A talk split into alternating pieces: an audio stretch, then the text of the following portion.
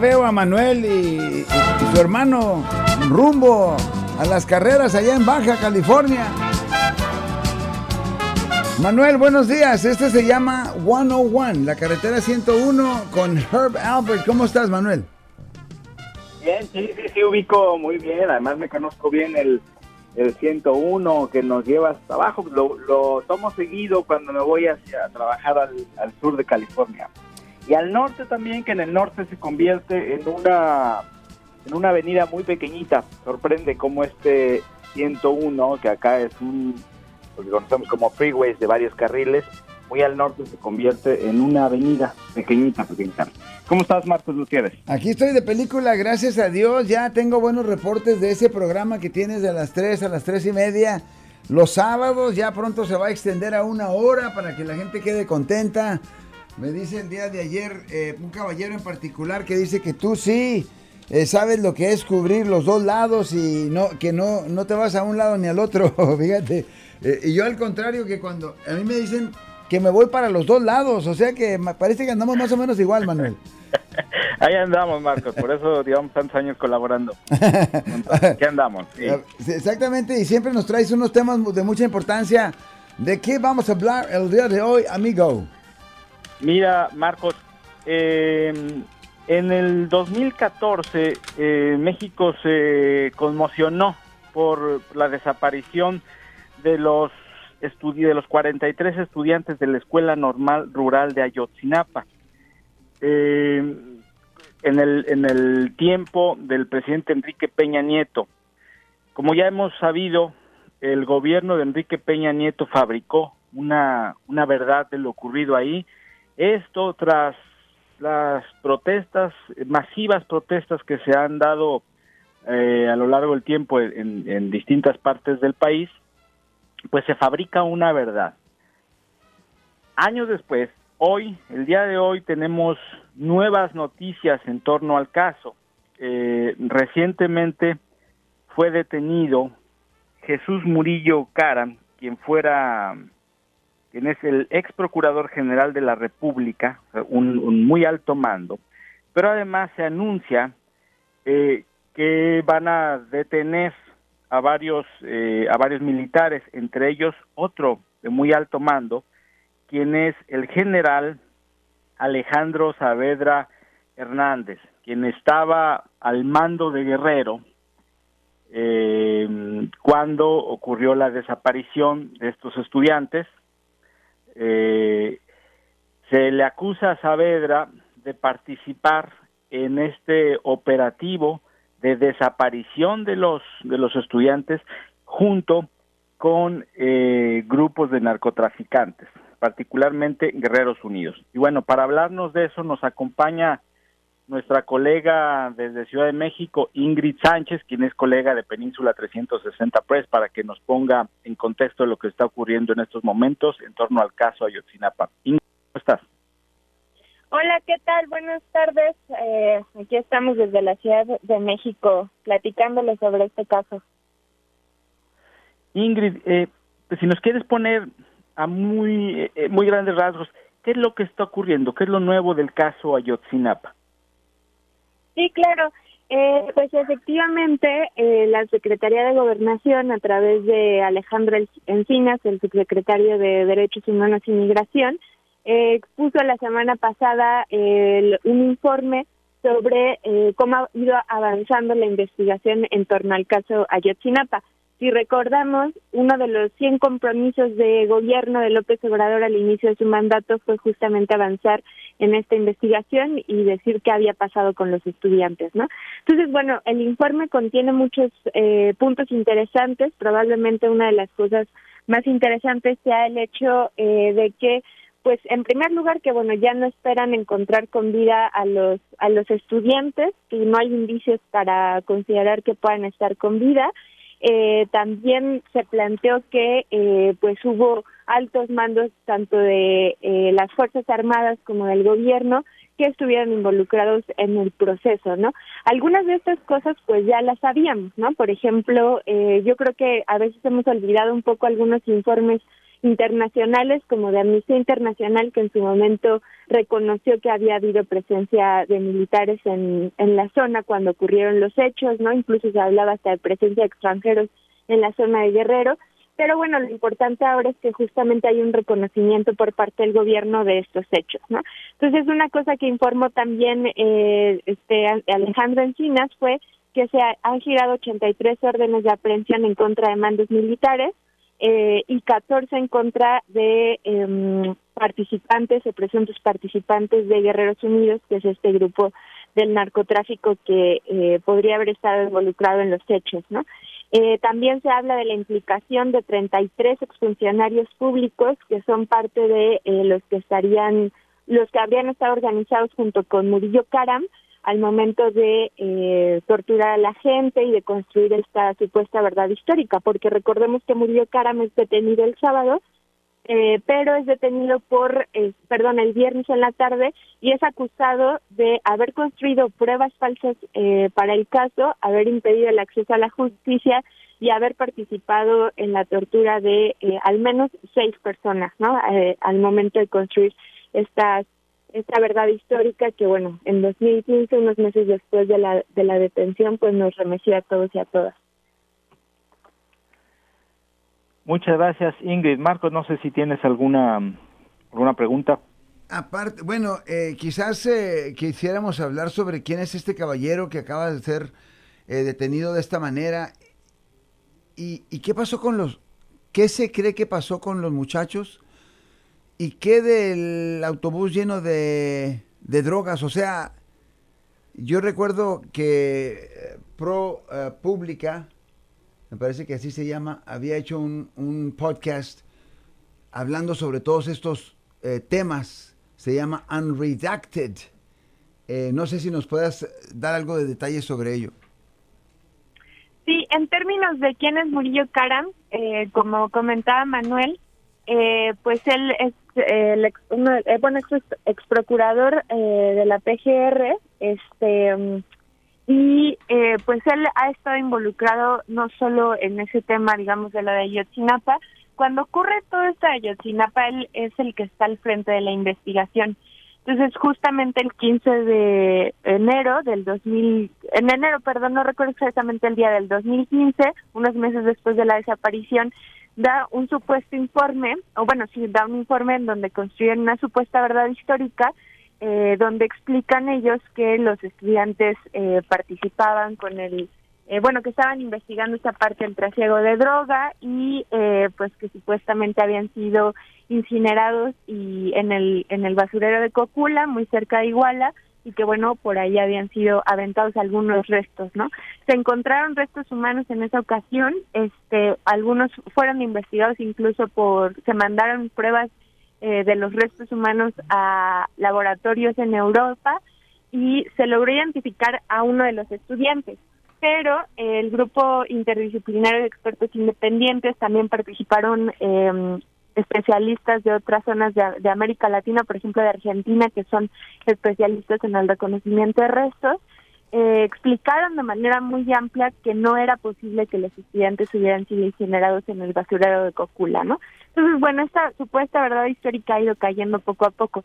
Murillo Karam también, es importante recordar, está siendo investigado eh, por todo este la, la contratación de este software israelí eh, que, que suscitó el tema del escándalo de Pegasus, ¿no? Está eh, este sistema de espionaje eh, que se implementó durante el gobierno de Peña Nieto contra periodistas, funcionarios públicos, este, políticos, etcétera, toda la, o gran parte de la oposición al gobierno, ¿no?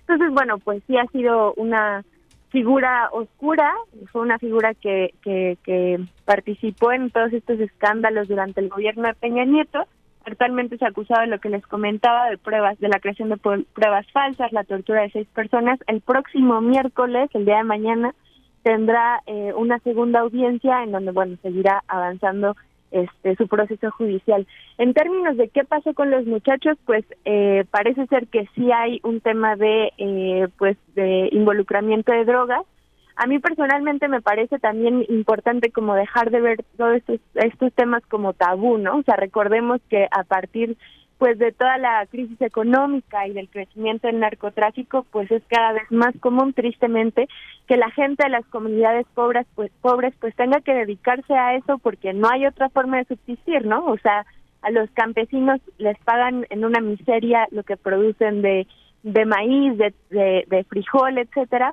pues obviamente que van a eh, preferir dedicarse a otro tipo de, de, de, siembra porque es de donde van a obtener un poco más de dinero, ¿no? Tampoco es que se vuelvan ricos ni nada por el estilo. Entonces, no es una cuestión, digamos, incluso moral, ¿no? Sin embargo, bueno, es una situación que han vivido, que han sufrido en carne propia las comunidades más pobres de México, porque tampoco es como que el narcotráfico llegue de buena manera a decir, oye, te ofrezco esto, ¿no? Sino que enfrentarse al narcotráfico y decirles que no, pues es eh, arriesgarse a perder la vida, ¿no? Entonces, bueno, es, es una, es una eh, hipótesis que se ha estado trabajando desde, desde el 2014. Los padres de familia, que yo creo que ahí es muy importante como no perder de vista lo que están eh, diciendo los padres de familia, ellos han denunciado, se han movilizado, no han dejado de movilizarse ni un solo mes, cada mes hacen, siguen ellos eh, marchando, haciendo mítines, exigiendo la aparición con vida de sus hijos y ellos lo que han denunciado es que justamente esto de la de la de la droga, pues eh, de esta línea de investigación, pues ha sido eh, sobre todo un recurso mediático para generar cierta criminalización de los jóvenes, ¿no? Y que no considera justamente todo el contexto social en el que ellos se desenvuelven, ¿no? Tanto los los 43 como actualmente, pues incluso la propia normal.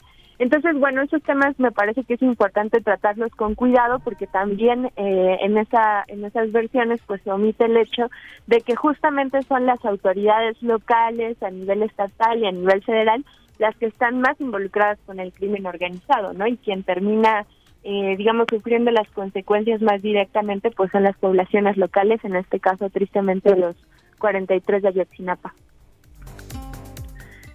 Ingrid, eh, el día de ayer nuestro colega Temoris Greco, a quien, a quien conoces bien, de hecho con quien trabajamos también en, Colombia, eh, nos hablaba de esta información que se dio a conocer a través de, de WhatsApp, de comunicación vía WhatsApp, en donde presuntamente elementos del ejército mexicano y desde el más alto nivel como Alejandro Saavedra Hernández, quien fue quien fuera uno de los favoritos, uno de los militares favoritos del sexenio de Peña Nieto, a quien incluso le, se lo propusieron a López Obrador como secretario de la Defensa, era alguien muy cercano a este general Cienfuegos, al que rescataron ah, de acá de Estados Unidos cuando fue detenido por tráfico de droga eh, bueno, eh, Alejandro Saavedra es ascendido de coronel a general y después de general al rango máximo de generales, que es general de división.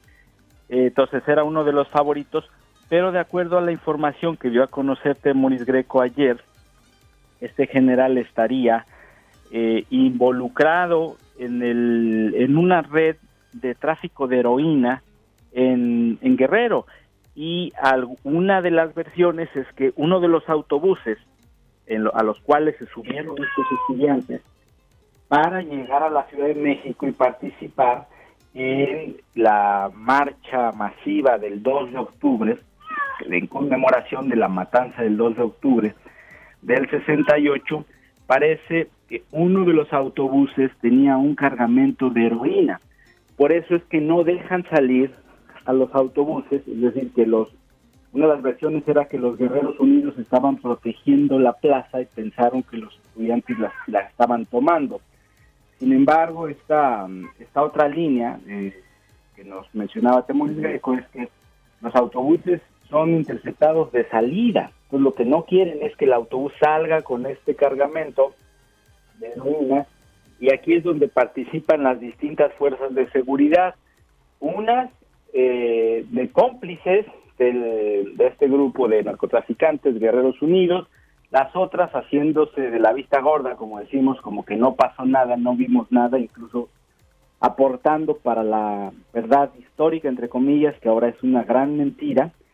Eh, y bueno, ahí hay, muchos interrogantes. También uno de ellos es que eh, Harfush, el actual jefe de seguridad de la Ciudad de México, era uno de los mandos de en Guerrero en ese momento y ahora se le está cuestionando. Él ya dice que yo no estaba en Guerrero y también muchos otros mandos que estaban, policíacos que estaban en Guerrero en ese momento estaban diciendo eh, yo no fui. Con respecto a dónde quedaron los, los restos, bueno, en estas conversaciones también se habla de que podrían haber sido llevados a, a las mismas instalaciones del ejército, presuntamente para ser incinerados, cremados dentro de, dentro de las instalaciones del ejército, lo cual eh, agrava mucho más esta situación. Eh, eso es eso es una de las líneas que se está manejando. Marcos, sí. Ah, perdón, ahí no, ser un poco como para, para, digamos, abonar lo que acabas de comentar, que es muy importante porque pone relieve justamente esa participación importante del ejército en términos de las redes de narcotráfico. Eh, pues efectivamente lo que se sabe es que Alejandro Saavedra Hernández, eh, este general, pues tuvo acceso directo a las comunicaciones de inteligencia que en tiempo real, desde aproximadamente las 5 de la tarde, pues de, de, ese 26 de septiembre, pues les dijeron que habían salido los estudiantes de Ayotzinapa y estaban completamente informados de todas las actividades eh, que iban que iban a hacer porque además o sea esto que hacen los chicos de Ayotzinapa que incluso lo continúan haciendo de tomar autobuses para venir a la marcha pues es una práctica eh, digamos común no entonces eh, en relación con esto pues también es importante muy importante que salgan estos hechos a la luz porque por ejemplo esto que mencionas de que llevaron los restos, eh, posiblemente llevaron los restos de los jóvenes a eh, las instalaciones del ejército para cremarlas, pues es una cosa que también los padres de familia de los 43 habían venido denunciando. Incluso si recordamos en 2015 cuando implementan estas búsquedas ciudadanas en donde ellos de manera independiente eh, trataron de, de hacer, bueno, más bien hicieron trabajo de campo para buscar a sus hijos, pues llegaron hasta el 17, hasta las instalaciones del 17 Batallón de Iguala, ¿no? Y ellos decían, es que sabemos que aquí es a donde trajeron eh, a nuestros hijos, ¿no? Entonces, pues es muy importante eso también eh, eh, recordar que probablemente Alejandro Saavedra Hernández pues estaría involucrado con la la infiltración de uno de los de un soldado en las propias instalaciones de la normal y que bueno también es una cosa que se ha estado cuestionando cómo es posible que este este soldado joven que estaría en la normal eh, pues es parte de los 43 desaparecidos y pues nunca lo buscaron, ¿no? O sea, lo dejaron, eh, digamos, atrás. Entonces, bueno, son estas este, pruebas que se han ido dando de cómo eh, está involucrado el ejército a muy altos mandos, como denunció el grupo interdisciplinario de expertos independientes, en todas las redes de narcotráfico en nuestro país y que bueno, por lo tanto están directamente también involucrados con, con la desaparición de los 43 que bueno, de, tristemente pues se vieron en esa situación, ¿no? Perfectamente bien. Y damas y caballeros, en el teléfono eh, tenemos nada menos que el señor Felipe de la Cruz, que es eh, padre de uno de los eh, de Ayotzinapa y obviamente con la reacción del arresto o del bueno de las acusaciones que están por hacerse, tengo entendido del señor Murillo Caram. Señor Felipe de la Cruz, bienvenido al programa. Muchas gracias por siempre tomar mis llamadas telefónicas. Su reacción, por favor. No, pues gracias por darnos el espacio. Definitivamente para nosotros fue una sorpresa el saber de la detención de Jesús Murillo Caram, que era una de las exigencias que siempre habían habíamos presentado en el movimiento y hoy, bueno, que hemos hecho realidad, la justicia empieza a aparecer en México. La impunidad eh, ha dejado de existir para Murillo Caran. Para nosotros no existe inocencia por su parte, fue el creador de la verdad histórica y quien condenó a los padres, a las madres a vivir ocho años de sus obras de angustia y hasta la vez no termina, pero al menos sabemos que se puede hacer justicia. Y caballero, eh, ¿cree usted que bajo otra administración hubiéramos llegado aquí? No, definitivamente no. ¿Cuántas décadas tuvimos que pasar los mexicanos para que pudiera llegar un presidente con hambre de justicia también y de que se supiera la verdad. Desde el primer contacto que tuvo con nosotros como padres de familia lo manifestó, que era el compromiso que, que llevaba a cuestas hasta que supiera la verdad. Y bueno, hoy, a cuatro años y meses y a casi ocho años de los hechos, empiezan a, formar parte del rompecabezas. Y caballero, eh, ¿algo están haciendo los padres y las madres eh, eh, después de esta noticia? ¿Va a haber algunas reuniones? ¿Todavía hay unión en ese grupo? ¿Cuáles son las actividades ah, que están tomando a cabo últimamente? Bueno, se viene la fecha del 26, ahorita ha habido reunión con el presidente bajo la información esa que, que se está circulando por redes y por todos los medios, y para el 26, como cada mes, se tiene planeada la manifestación y la exigencia que de que no nomás es Murillo Karam, sino que según el informe del fiscal general Jesús Bandero en el 2020, que fue el gobierno federal quien orquestó todo esto para que se afectara al gobierno local, eh, con esas palabras literales, eh, lo mencionó en ese informe el fiscal, entonces creo que hay más involucrados. Y caballero, eh, ¿usted se ha discutido ese, eh, ese autobús que alegadamente iba lleno de drogas o qué es lo que usted entiende sobre ello? Bueno, pues está sobre la línea de investigación, se sigue trabajando, la no está cerrada la carpeta de investigación, entonces tenemos que pronto también empiecen a hablar del camión que tanto se menciona que traía droga. Caballero, muchas gracias por su tiempo. No sabe cómo le aprecio que cada vez que le llamo me contesta. Un abrazo para usted, un saludo para nuestro público por acá. ¿Con qué cerramos?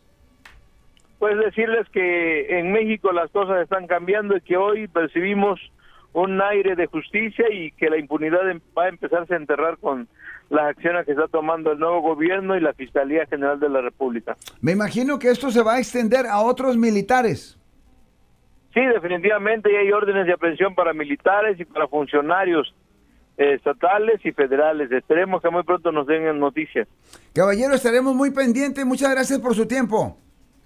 Que esté bien y gracias a usted por el espacio. Claro, es nuestro placer escucharlo siempre, caballero. Vino con la última pregunta y a su respuesta añadió, no más preguntas, ya me cansé. Otra cosa me preguntó? ¿Por qué creerle a estos eh, personajes que... Por todo lo que dije hace un momento cuando contesté la pregunta. Finalmente le quisiera preguntar, eh, la investigación, ustedes, usted dice que tienen 33 días con la investigación, pero ustedes tenían conocimiento desde el 12 de junio. Nada más que no era nuestra competencia, hasta ese momento parecía otra cosa. Nosotros tenemos competencia a partir de que se determina la intervención de delincuencia organizada. Tenemos una Muchas gracias. Ya me cansé. Muchas gracias, hemos agotado todas nuestras preguntas. Ya me cansé, ya me cansé, dijo Manuel. Sí, pues tenía razón para estar cansado porque porque eran eran mentiras, ¿no? O que estaban lo que estaban este era un gran montaje que se denunció.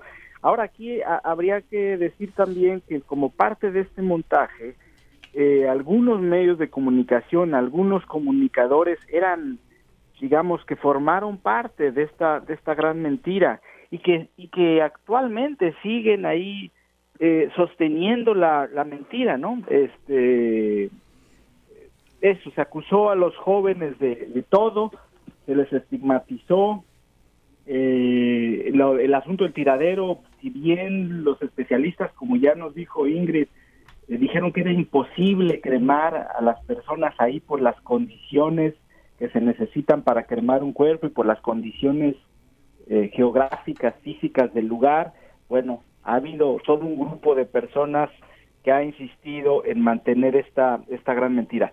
Eh, me gustaría cerrar y, nada más para, para recalcar que el día de ayer hubo otra protesta de, de la escuela eh, normal rural de Ayotzinapa, en la cual ellos, si bien eh, el trabajo que me parece eh, extraordinario de Alejandro Encinas. Este grupo de la Escuela Normal Rural de Ayotzinapa insisten en que el bloqueo a la información no solo se ha dado en el gobierno anterior, sino que hay bloqueo a la información también en este gobierno. Vamos a ver hasta dónde llega, eh, hasta dónde se realmente se toca a los militares. Es inusual que en México se toque a los militares, ha ocurrido en muy pocas ocasiones eh, y bueno, ya dejamos para otro tema eh, cómo queda la militarización del país cuando abiertamente sabemos que altos mandos del ejército están involucrados en la operación en trasiego eh, de droga y además en la desaparición de personas. Ingrid, ¿con qué cerramos?